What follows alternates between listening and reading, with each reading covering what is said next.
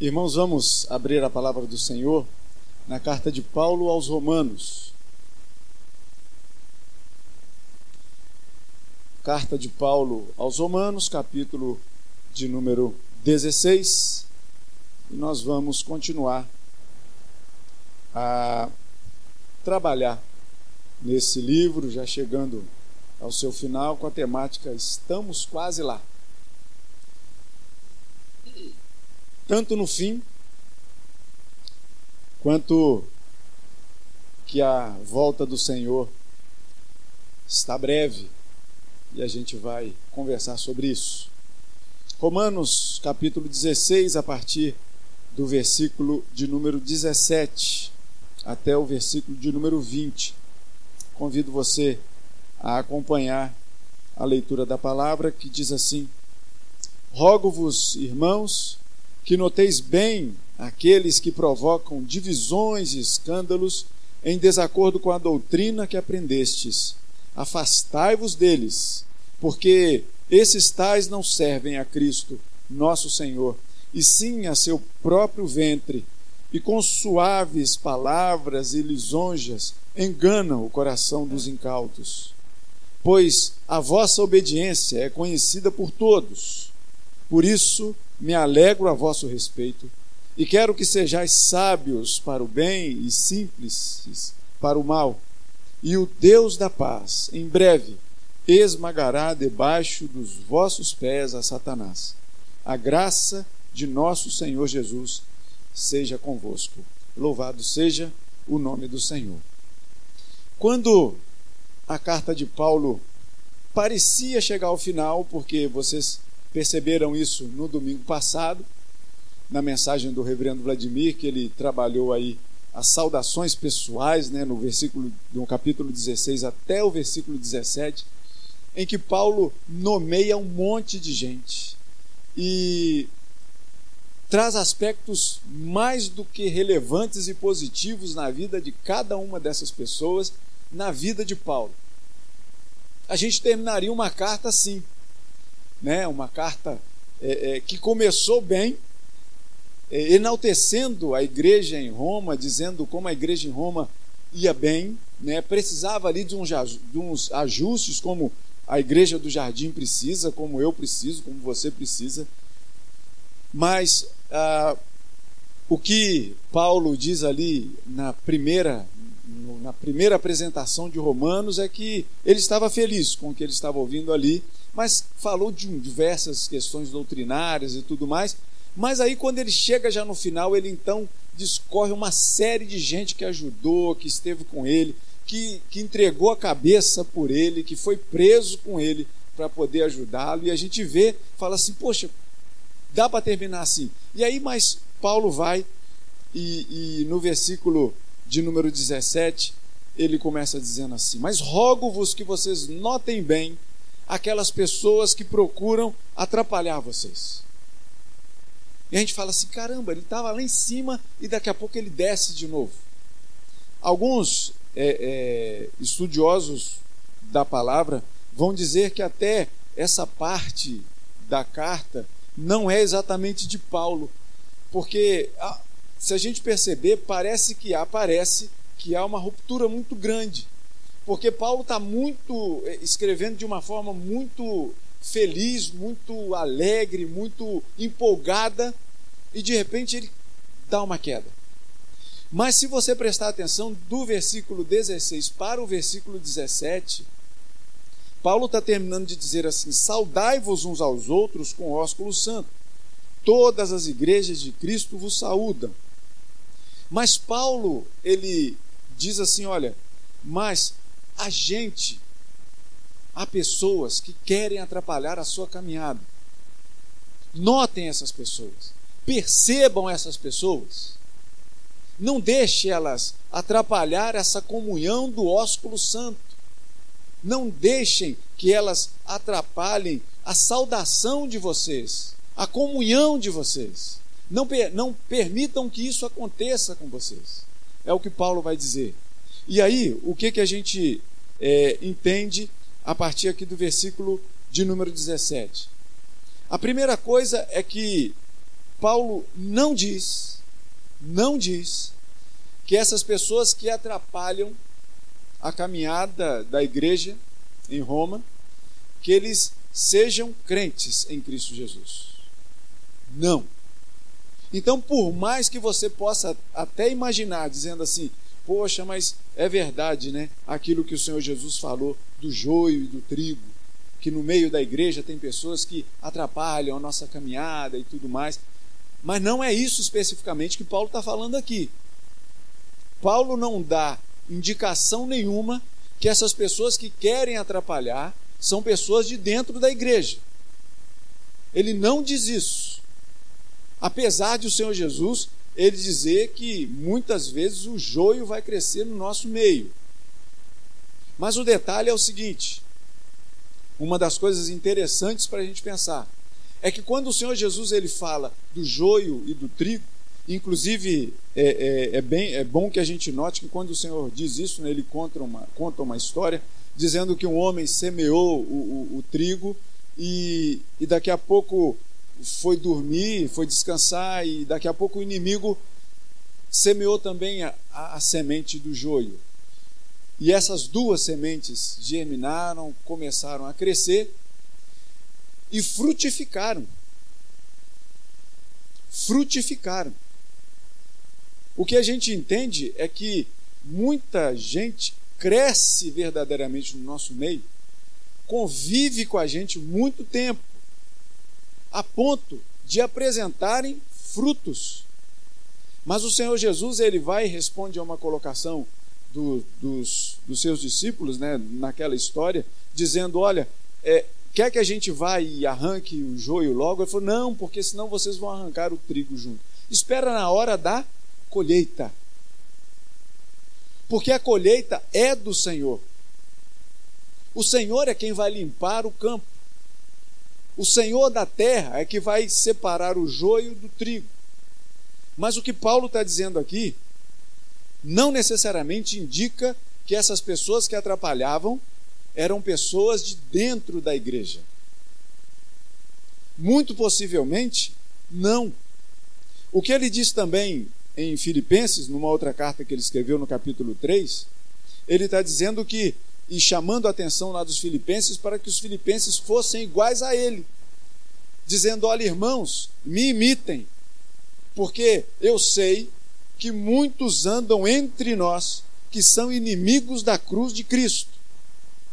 Então, Paulo chama a atenção também para essas questões de pessoas que andam no meio, mas aqui especificamente, Paulo não está chamando a atenção para pessoas que andam no meio da igreja, mas que provocam divisões e escândalos. E assim a gente pode notar também no nosso conviver diário, que muito possivelmente a gente agradece muito a Deus de que a gente tem uma, uma convivência muito boa e pacífica aqui. Porque, como Paulo mesmo diz, o nosso alvo ele tem que ser a nossa meta nós devemos ter os nossos olhos voltados para um lugar só, e é a cruz de Cristo, nenhum lugar mais. E eu dou graças a Deus que a vida desta igreja mostra isso muito forte. Mostra isso que nós temos os nossos olhos voltados para um lugar só, para a cruz do Calvário, para Cristo Jesus, aquele que ressuscitou e que está vivo. Mas pode acontecer que na nossa caminhada, pessoas queiram atrapalhar a nossa fé, queiram atrapalhar a nossa caminhada. E a gente tem que estar muito atento a isso, porque Paulo vai dizer no finalzinho desse versículo que eles procuram divisões e escândalos em desacordo com a doutrina que vocês aprenderam. E aqui nessa igreja, pela graça de Deus, a gente tem uma sã doutrina ou a gente procura ao máximo, sabendo das nossas limitações, mas a gente procura ao máximo sempre falar da sã doutrina. Por isso é o que, que, nos, o que nos margeia, não é a nossa própria fala, não é as nossas próprias intenções, mas a gente sempre se baseia na palavra de Deus. Porque enquanto formos fiéis às Escrituras, a gente está caminhando bem. Mas o que Paulo chama a atenção, e ao longo da carta de Romanos, e a gente já falou aqui sobre isso algumas vezes, é que pessoas que estão começando a caminhar na fé agora, pessoas que se enamoram do Evangelho, mas ainda não assumiram aquele compromisso muito firme, sabe? E aí, para essas pessoas, Paulo vai dizer muito acertadamente, dizendo assim: olha, notem essas pessoas que causam divisões e afastem-se deles. Afastem-se deles. Paulo não estava chamando que a igreja, é, é, uma igreja que era fraca. Não, Paulo não estava dizendo isso. Eu tenho certeza que dentro da igreja de Roma existiam pessoas capacitadíssimas para poder enfrentar essas pessoas. Para poder dizer: olha, vocês estão atrapalhando a nossa caminhada. Ou caminha junto com a gente, ou vai embora daqui. Mas Paulo, o temor de Paulo, era justamente por aquelas pessoas que estavam começando a caminhar agora, chamados neófitos, né, os novos na fé que de repente não tinham a fé ainda muito alicerçada, muito firme, não tinham convicção exata daquele, daquilo no que crer. E aí, essas pessoas poderiam ser contaminadas. Lembra daquela história que o Senhor Jesus também contou como uma parábola do semeador que saiu a semear e as sementes caíram em terreno pedregoso, em entre espinhos, na terra que não era muito profunda. Lembram dessa história?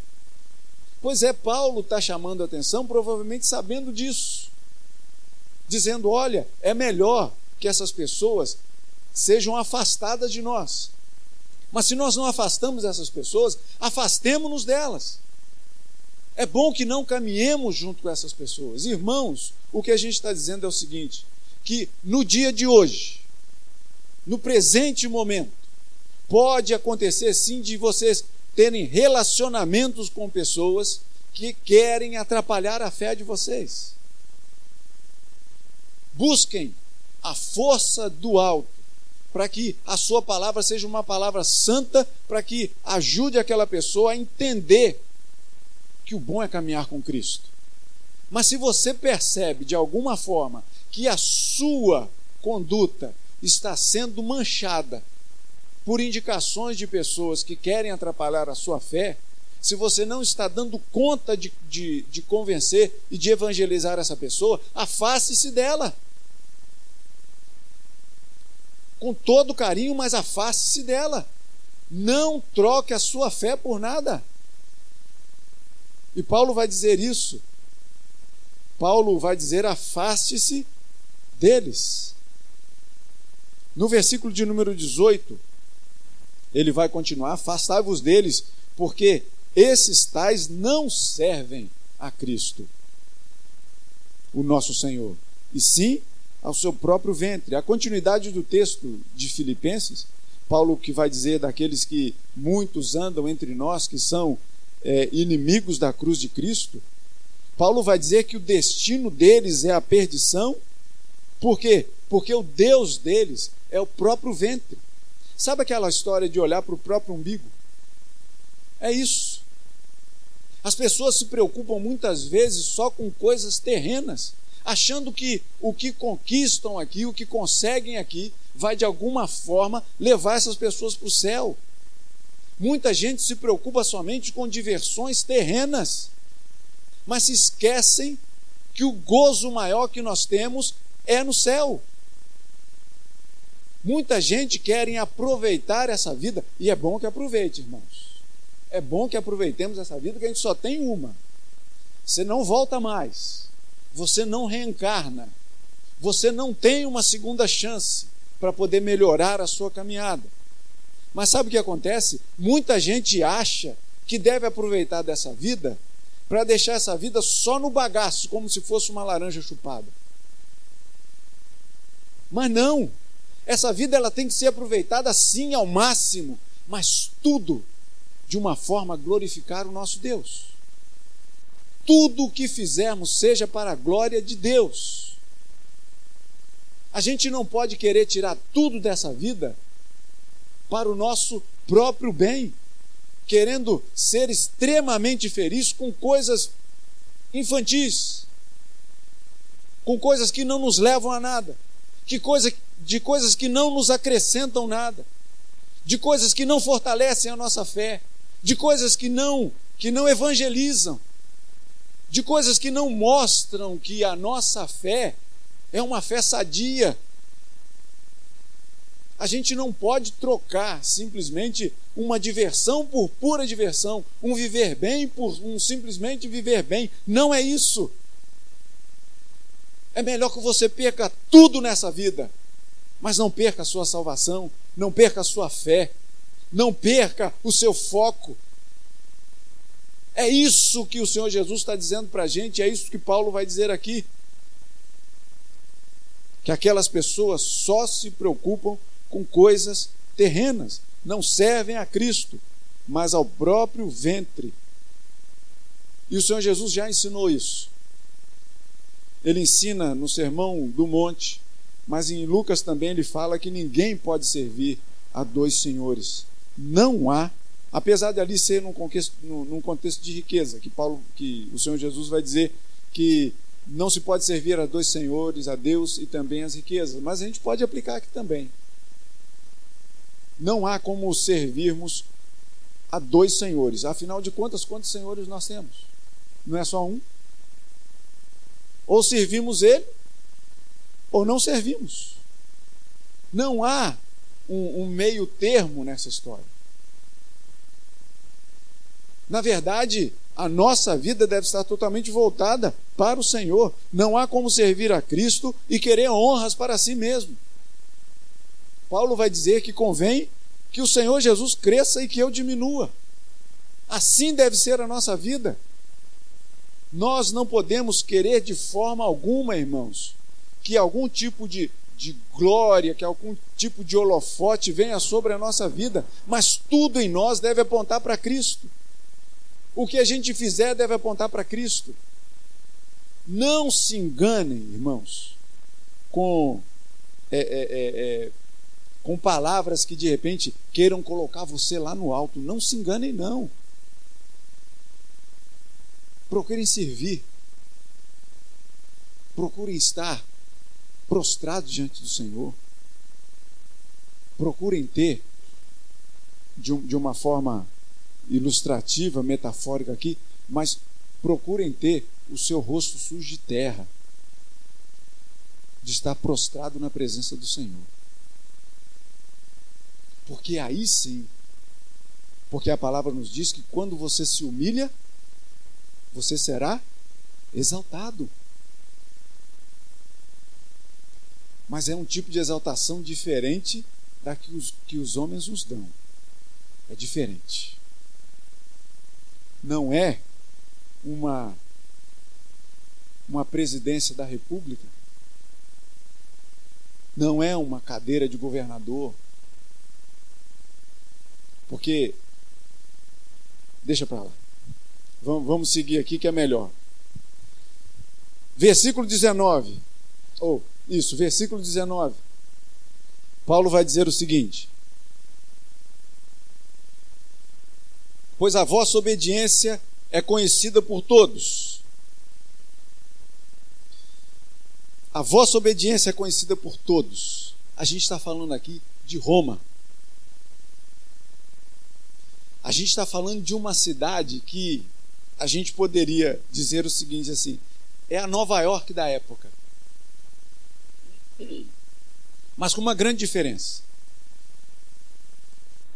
Nova York é conhecida como a cidade that never sleeps, que nunca dorme.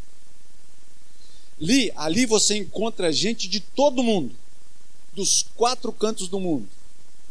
Roma também era assim, mas com um detalhe muito especial. Porque, por exemplo, quem são os nova-iorquinos? Pessoas comuns, não são? Nova York é a cidade, né? Que é muito conhecida, mundialmente famosa, tal, e diz que ali que é o canto do mundo, que tudo se encontra ali naquele lugar. Mas Os nova-iorquinos. Quem nasceu em Nova York? Que problema tem? Se não ter nascido lá e pronto, e acabou. Mas com Roma era diferente. Roma, ela só não, é, não tinha só o seu nome, o nome da cidade, como uma cidade famosíssima e importante naquela época. Mas os romanos, os que nasciam naquela cidade, tinham um título de cidadania, tinham um título social altíssimo naquela época. E olha o que Paulo diz. Paulo vai dizer o seguinte: Pois a vossa obediência é conhecida por todos. Era a principal cidade do mundo naquela época. E Paulo vai dizer que a obediência daqueles irmãos ao Evangelho de Cristo, a doutrina, a sã doutrina que estava sendo ensinada para eles, Paulo vai dizer que tudo isso, na vida daquela comunidade, era conhecido por todo mundo. Todo mundo começava a entender um pouco da fé dos romanos, da fé cristã dos romanos. Aquilo estava fazendo história nos quatro cantos do mundo conhecido daquela época. Roma era conhecidíssima, mas o título de cidadão romano te colocava num patamar muito alto. Vocês se lembram daquelas histórias de Paulo e Silas na prisão, que sem haver processo formal, Paulo dizendo, sem haver processo formal contra nós, nos açoitaram publicamente, nos prenderam, sendo nós cidadãos romanos? E que aí os oficiais de justiça, os pretores, isso está explicado lá em Atos capítulo 16. Eles ficaram possuídos de temor quando souberam que se tratavam de cidadãos romanos. E eles não aprendiam, porque Paulo, de uma segunda vez, foi preso. E quando estavam procurando prendê-lo com, com correias, com correntes e tudo mais, mais uma vez ele, ele vai e diz, no capítulo 22 de Atos, que estava amarrando Paulo com correias, e ele disse ao, ao centurião: É lícito açoitar um cidadão romano sem estar condenado? E aí, quando aquele homem ouve isso, ele vai até o comandante dele e diz assim: O que, que você está prestes a fazer? É um, de, de um cidadão romano que a gente está dizendo. E aí a gente lembra que o comandante vai lá, tenta dar um jeitinho, tal, aquela coisa toda. Mas antes ele, ele diz o seguinte: olha só, eu consegui com muito custo o, o, o título de cidadão romano, pois me custou uma grande soma de dinheiro. Então, para ser um cidadão romano, ou você nascia em Roma, ou você pagava para conquistar esse título de cidadão romano porque te colocava numa posição social muito alta. E aí Paulo vira para o comandante que gastou uma fortuna. Agora, agora eu tenho, agora que já, já passou o primeiro turno, eu, eu posso falar, né? É tipo milhões e, e, alguns trocados que teve lá, né? Glória a Deus. Né? Que aquele, que aquele moço lá gastou pouquinho. E eu entendo que com um monte de, de, de piada aí, mas enfim, conquistou lá uma, uma quantidade de votos até significativa. Mas aquele comandante ele tinha gasto uma quantia enorme de dinheiro. E Paulo vai e vira para ele assim: Pois eu sou cidadão romano de nascimento. Aí pronto, a casa caiu. E aí, quando você percebe isso, que Paulo diz assim: Olha, a obediência de vocês, romanos, ela é conhecida por todo mundo. Ela é conhecida por todo mundo. Isso, irmãos, nos dá uma, uma, uma um incentivo grande para a gente. Sabe para quê? Para que a nossa fé seja conhecida nesse bairro inteiro. Aqui nas cercanias, Rua Riba, mas que passe da Rua Riba, que passe da Estrada da Bica, que passe, que passe por esses muros e que a nossa fé seja conhecida por toda a ilha do governador. Que a nossa fé seja conhecida como uma fé sadia neste Rio de Janeiro.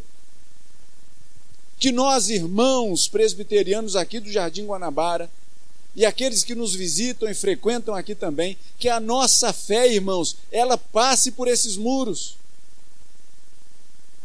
Que ela seja uma fé genuína, uma fé encharcada do Evangelho, uma fé que não se desvia para nenhuma outra direção, mas que a nossa fé seja simplesmente voltada para Cristo Jesus, o nosso Senhor e Salvador. Assim, Paulo estava tratando os romanos, dizendo: Olha, a obediência de vocês está sendo conhecida por todo mundo. E essa obediência nada mais é do que o exercício da fé. Não seria interessante se nós tivéssemos o título de membro da Igreja Presbiteriana do Jardim Guanabara e as pessoas dissessem assim: aquele lá, aquela comunidade é uma comunidade de crente que leva a fé a sério. Aquela comunidade ali, ela tem uma fé alicerçada na palavra. Aquela comunidade ali, elas honram, ela honra o nome de Cristo Jesus. Não seria interessante? Pois Paulo estava chamando a atenção para a obediência do povo de Roma. E aí você percebe que Paulo já tinha feito lá do, do capítulo 16, do capítulo do versículo 1 até o versículo 16, falando só coisas boas, só coisas boas, só coisas boas. Aí ele vai e tira um trechinho daqueles dois versículos dizendo assim: olha, cuidado que tem gente que anda no meio de vocês que procuram atrapalhar a fé de vocês. Mas aí novamente Paulo busca novamente dentro de si uma coisa positiva para poder falar. Porque é bom que seja assim. O ruim é quando a coisa ruim faz muito barulho mais do que a boa. Vocês já perceberam que há pessoas que já perceberam, a gente percebe. A gente assiste qualquer debate, qualquer propaganda política hoje em dia. O que, que você mais ouve? Falando mal do outro. É ou não é? Você tira 5%, se não for muito. Se não for muito, 5% de proposta verdadeiramente ativa. O resto, tudo, é falando mal do outro candidato. Dá nojo isso. Dá vontade de vomitar. Dá nos nervos isso. Porque você vai estar votando em quem? Você começa a, a, a, a escolher o menos pior. Isso não é bom. Mas é assim que a gente vai ter que fazer hoje, quem não fez ainda. É escolher o menos pior. Porque não tem gente boa nesse cenário, infelizmente. A gente convive com isso há muito tempo. Infelizmente. A gente tem o direito, a obrigação, seja lá o que você quiser chamar, de, de ir lá votar. Um direito que a gente conquistou mas um direito que a gente conquistou que nos é obrigado a fazer. É uma coisa muito incoerente, muito louca. Mas ao mesmo tempo a gente vai lá e escolhe o quê? O menos pior. Porque a gente só vê, por um lado, podridão, do outro lado, podridão também. O que, que a gente faz nesse cenário? Mas com Paulo não é assim. Paulo ele faz questão de colocar em evidência as coisas boas. E assim deve ser com a gente também. Sabe aquela história de querer em honra uns aos outros, de amar uns aos outros, de colocar os outros acima de você? Isso que é bom. E Paulo faz isso. Tanto que ele tira só um trechinho dizendo assim: olha, cuidado com pessoas que estão fazendo entre vocês aí divisões, contenda, desacordo, afaste-se deles. Mas aí ele torna a chamar a atenção para coisa positiva de novo. Olha só, a fé de vocês está sendo conhecida pelo mundo inteiro. E eu estou feliz com isso. Eu estou feliz com isso, Paulo vai dizer. Por isso me alegro a vosso respeito e quero que sejais sábios para o bem e simples para o mal. Essa passagem você também já conhece do Senhor Jesus falando, né?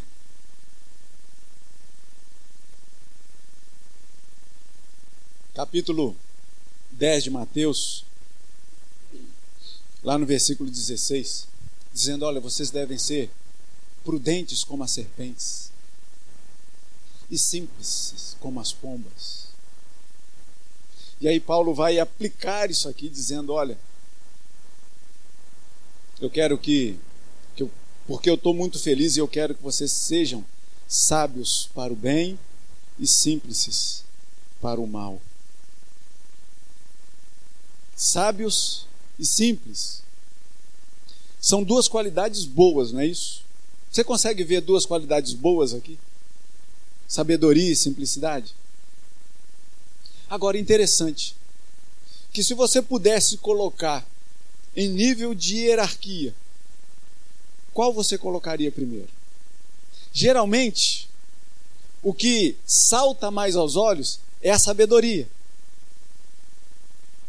Porque a simplicidade, ela muitas vezes é confundida com tolice. Quando a pessoa é simples demais, ela pode ser facilmente passada para trás. Mas o que eu quero chamar a atenção aqui é que são qualidades boas. Agora, por que que a sabedoria muitas vezes é vista em primeiro lugar do que a simplicidade? E eu estava pensando nisso esses dias. A sabedoria é algo que se adquire ao longo da vida. Sabedoria é algo que se adquire ao longo da vida. Adquire-se com a idade. E aí, quanto mais você vai amealhando os anos aí, mais você vai ficando sábio. Ou espera-se que. É bom, né? Frisar isso. Espera-se que quanto mais você vai crescendo, mais você vai ficando sábio. Porque você vai enfrentando as, as lutas da vida, isso vai dando a você sabedoria de como lidar com elas. A simplicidade, infelizmente, ela é perdida quando a idade vai passando. Enquanto você espera-se que você adquira sabedoria com o passar dos anos, a simplicidade você perde com o passar dos anos.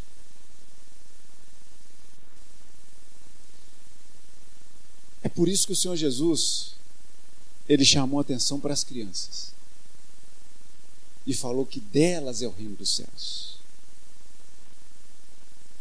Porque as crianças, você podem, vocês podem pensar assim, elas não são sábias, sábias. Mas elas são simples.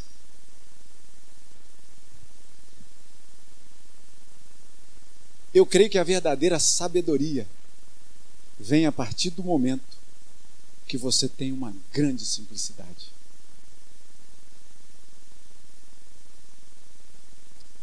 Eu acho que você só vai adquirir sabedoria quando você entender o que é simplicidade. Quer ver como que a gente perde a, a simplicidade assim? Com o passar dos anos? Você conta uma piada, melhor, não conta não. Melhor dizendo, não conta. Mas você sabe de uma piada que de repente as pessoas usam de palavras que têm um duplo sentido. Conta para uma criança. Entender o que é simplicidade? Elas não vão entender o duplo sentido da coisa, porque elas são simples.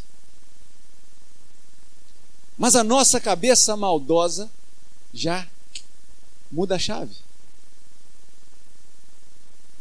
E já coloca maldade naquelas palavras. Por quê? Porque a gente já cresceu. Por isso é que Jesus vai dizer: olha só, sejam como as crianças, porque delas é o reino dos céus. Sejam simples como elas. Por isso que Paulo vai chamar a atenção, assim como o Senhor Jesus chamou. Mas Paulo vai aplicar aquela palavra do Senhor Jesus aqui, dizendo: olha, sejam sábios para o bem. Tranquilo. Sabedoria, um aspecto positivo, para o bem, aspecto positivo, junta os dois ali, vamos embora. Mas quando ele diz que a gente deve ser simples para o mal, é que a gente não carregue a maldade dentro do nosso coração. E se por causa disso você for passado para trás, por causa de uma simplicidade você for passado para trás, eleva os seus olhos a Deus e agradeça porque você é simples. Agradeça. Se por acaso usarem de uma falcatrua, usarem de artifícios para passar você para trás, e você for passado, mas você agir com uma simplicidade celestial, dê graças a Deus por isso. E viva bem. E viva feliz. Porque Paulo está dizendo aqui: sejam sábios para o bem e simples para o mal. Então, a sabedoria é algo que se adquire e simplicidade é algo que se perde com o passar dos anos. Mas dá para modificar isso.